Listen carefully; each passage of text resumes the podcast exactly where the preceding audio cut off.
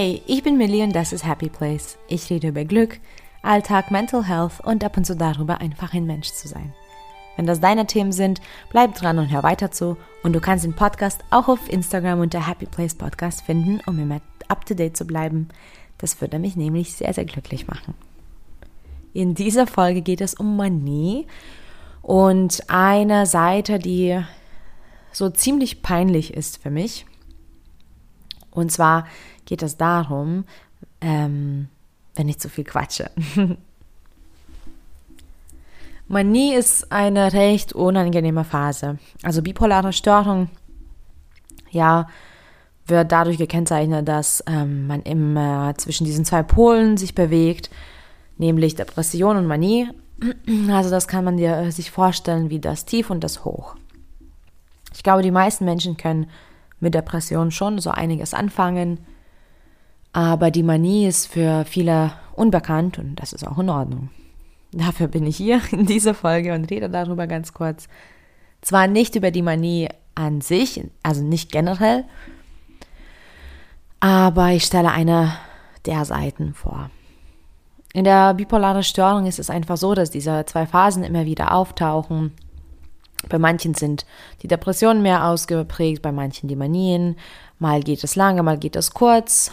Ähm, natürlich dazwischen, im besten Fall sind auch so lange wie möglich die ähm, Zwischenphasen, also quasi das in Anführungsstrichen normale Leben. Bei mir habe ich da schon einiges durchgemacht. Ähm, ich, also normalerweise leide ich mehr unter Depression.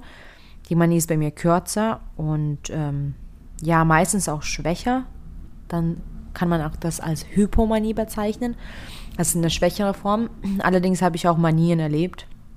Also auch die wirklich komplett ausgeprägten Manien. Und ähm, oft ist es auch so, dass diese zwei Phasen immer wieder äh, sich zwar abwechseln, aber das ist trotzdem ein langwieriger Prozess. Ich hatte aber auch die ultraradialen bipolare Störung. Das bedeutet auch, dass ich ganz viele Phasen im, äh, im Jahr schon mal hatte. Und mancher hat sich das einfach, also nicht im Minutentakt abgewechselt, aber so hat sich das angefühlt, weil das war einfach eine Phase nach der anderen und es erschöpft auch total. Die Manie ist einfach dieses Hoch.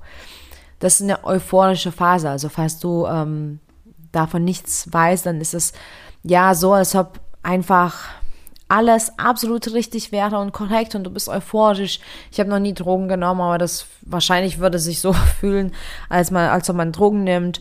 Ähm, es geht dann wirklich weiter, dass man zum Beispiel auch Halluzinationen hat, dass man ähm, ja ganz wie, wie außer sich selbst ist. Ähm, das Schlimme daran ist, dass man wirklich keine Konsequenzen mehr verspürt. Man denkt einfach, also dass alles egal ist oder man, man hat das Gefühl, man bedenkt nichts mehr, man bedenkt nicht die nächste Minute, ja schweige denn, was das für Konsequenzen im Leben haben kann. Und es gibt so einige ähm, Merkmale, die auch wirklich oft auftauchen, die zum Beispiel bei mir erspart geblieben sind. Und dafür bin ich so dankbar. Also zum Beispiel ist es recht typisch für Manie, dass man einfach zum Beispiel ins Casino geht und das ganze Geld äh, verliert. Und ich meine nicht das ganze Geld im Portemonnaie. Ich meine wirklich, dass man so weit geht, dass man wirklich das ganze Leben ins Risiko stellt, in die Schulden sich arbeitet oder im, im, ja, verspielt. Aber auch zum Beispiel, wenn man das Geld dann für die Familie nimmt, ähm, ist es auch sehr oft. Das zum Beispiel passiert für mich nicht so, dass ich einfach so nonstop shoppe oder ja ins Casino gehe. Und ähm, bei mir ist zum Beispiel, dass ich einfach ja, Autofahren meiden sollte, weil ich dann einfach sehr schnell fahre, weil ich einfach keine Konsequenzen mehr spüre. Bei mir ist es auch so, dass ich dann einfach ähm, ja, durcharbeite oder durchpowere, weil in der Manie ist es auch so, dass man viel weniger schläft, man ist immer wie auf Kaffee, so, man ist immer aufgepusht, ganz viel Energie, ich esse ganz wenig, ich schlafe ganz wenig und irgendwann bricht man dann einfach auch zusammen, weil man einfach keine Energie mehr hat. Das ist für viele, wenn man sich nicht da genauer damit auseinandersetzt, klingt das für viele auch recht interessant oder spannend, weil man ja dieses Hoch so vor den Augen hat, so, ne, und das klingt ja ganz nett. Ähm, als Künstler muss ich auch sagen, dass das für mich sehr oft gedient hat, indem ich zum Beispiel das für meine Projekte genutzt habe. Da ist man auch viel kreativer, da kommen die Ideen einfach eine nach der anderen. Allerdings muss ich sagen, dass diese Phase absolut nicht schön ist. Es ist nichts Positives und auch nichts, ähm, was einen weiterbringen. Ich habe viel mehr Respekt und Angst, um ehrlich zu sein, vor Manie als vor Depression, weil mit Depression, das kann ich ziemlich gut im Griff haben. Ich weiß, wie ich da ähm, damit umgehe und ähm, also die Einschränkungen, die ich durch Depression bekomme, sind für mich einfacher zu behandeln als die durch die durch Manie kommen. Weil das zerstört wirklich. Man sagt einfach Dinge, die man nicht bedenkt, man tut einfach Dinge, die man nicht bedenkt. Und man verzettelt sich, man ist unverantwortlich, unzuverlässig, also eigentlich nur negativ, nur negativ. Und auch diese Ideen, die, diese kreativen Ideen, die kommen zwar und sind da, aber ganz oft kann ich die nicht wirklich umsetzen oder ich kann sie nur ähm, ganz, ganz kurz umsetzen, also wirklich maximal ein paar Wochen und dann, dann bin ich komplett durch. Es gibt aber auch noch eine Seite, die mir wirklich auch recht peinlich ist.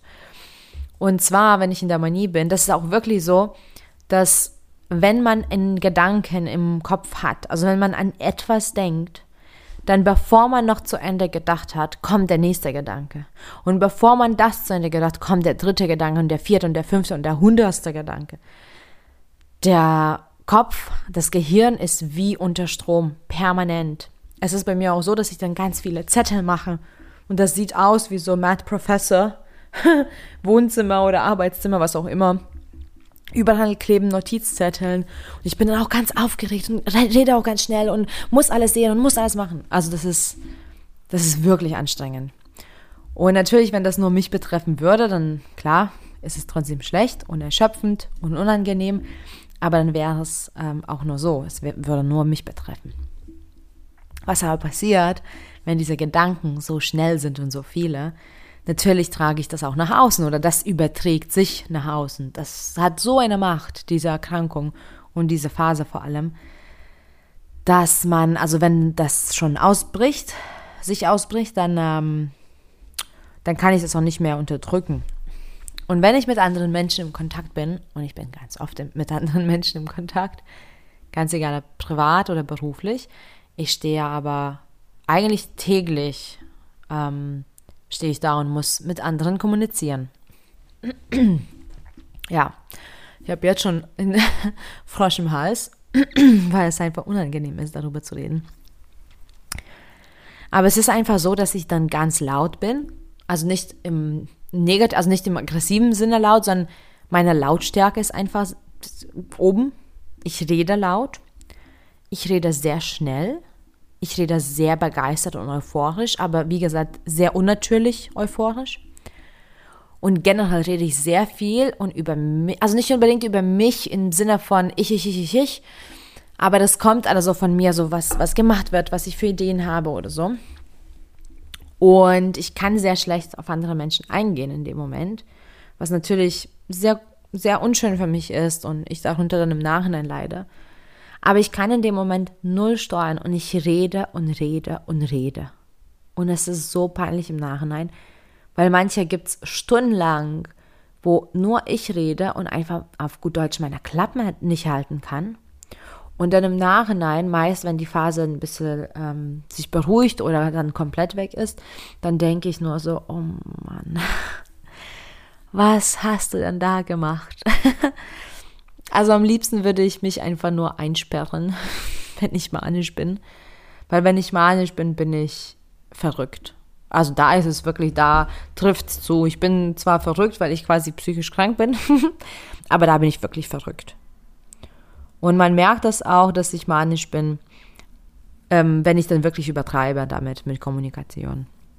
Das ist manchmal schwer, dann wirklich den Unterschied zu sehen zwischen, wenn ich wirklich euphorisch bin, weil ich einfach gern quatsche. Und wenn ich mich wohlfühle, dann einfach kann ich nicht aufhören, manchmal zu reden. Aber es ist anders, dann ist es ehrlich, dann ist es langsamer und dann ist es auch leiser. Dann ist es ein ganz normales Gespräch, auch wenn ich eben viel Raum einnehme. Wenn ich manisch bin, ist es unangenehm, es ist erschöpfend, es ist hart, es ist kantig, es ist laut. Und es ist definitiv nicht schön. Und die Menschen, die das wissen, können damit ein bisschen umgehen, beziehungsweise können die dann Abstand nehmen.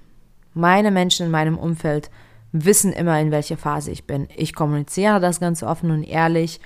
Und wenn ich zum Beispiel manisch bin, dann sage ich schon mal, also ich warne schon mal vor oder zumindest, ja, sage ich, wie es ist. Und die dürfen jederzeit sagen, okay, es ist mir zu viel oder okay, ich ähm, würde dann generell jetzt erstmal Abstand halten. Und das ist vollkommen in Ordnung für mich. Das kränkt mich nicht, das verletzt mich nicht. Aber ich weiß es, wenn man sich trifft. Und vor allem, es, gibt's, es gibt noch eine Steigerung. Wenn ich manisch bin und auch noch in einer schönen Situation, die mich dann hochpusht, dann ist es vorbei. Dann ist es vorbei. Komplett. Weil wenn man schon was Schönes erlebt und das noch in der Phase, dann verliere ich einfach komplett meinen Verstand. Das ist, das ist der Wahnsinn. Das, ich merke keine Grenzen mehr. Es gibt nichts anderes. Und ähm, also ich hatte schon Phasen, wo ich zum Beispiel auch durchgefeiert habe, obwohl ich jetzt, sage ich mal, nicht so der Feierer bin und auch keine ja, Substanzen nehme, die dann zum Beispiel mich wach halten würden. Aber Manie ist schon genug für mich. Und da gab es Phasen, wo ich einfach zwei Tage am Stück wach war und auch noch getanzt, gefeiert, rumgefahren und mit Menschen geredet habe.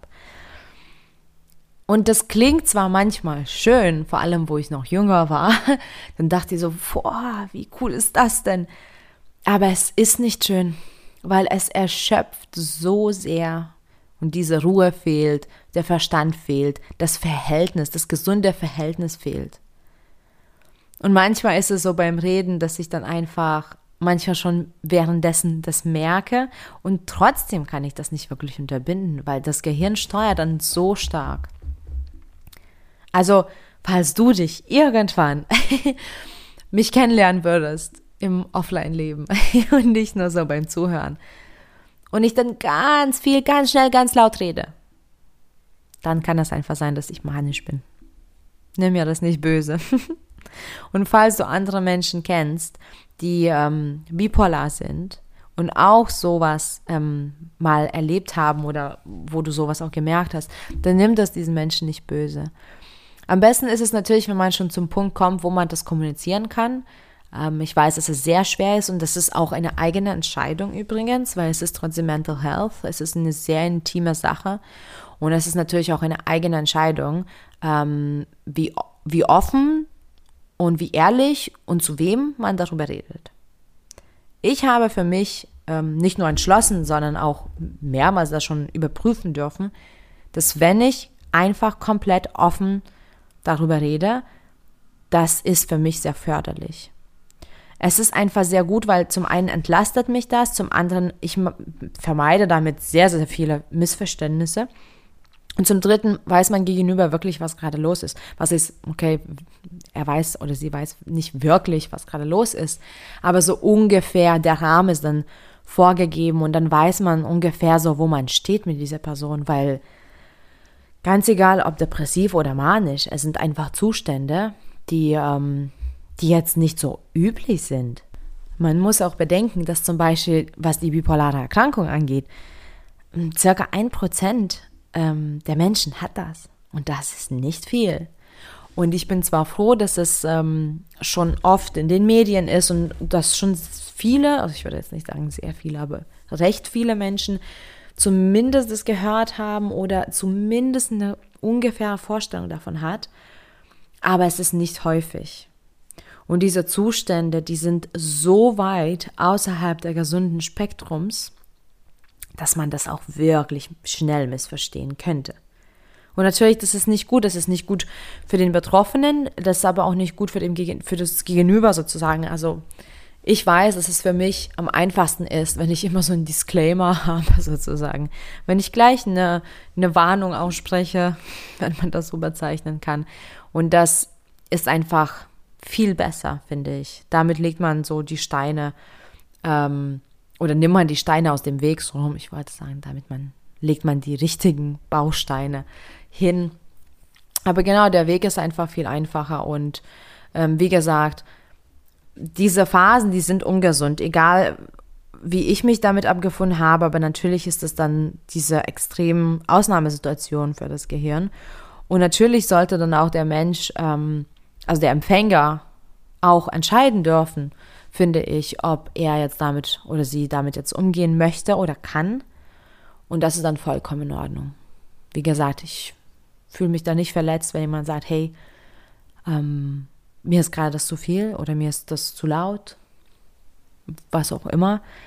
Und ich finde das so ein, so ein Geben und Nehmen, so eine Ehrlichkeit in der Kommunikation, das bringt einfach mich persönlich gleich weiter. Also falls du mich oder jemand anders, der bipolar ist, beim ganz schnell Reden zuhörst, dann Trost wäre vielleicht das Beste in dem Moment oder Verständnis, auf gar keinen Fall verurteilen, auf gar keinen Fall auslachen oder auch das Betonen. Wir wissen schon Bescheid, wir wissen schon, was gerade los ist. Es ist auch nicht schön. Ähm, aber manchmal muss man trotzdem raus, man kann nicht einfach immer sich absperren. Manchmal denke ich, es wäre vielleicht besser, wenn ich auf so einer einsamen Insel wohnen würde, wenn ich diese Schwankungen so erleben darf. Aber das ist leider keine gute Lösung. Danke fürs Zuhören.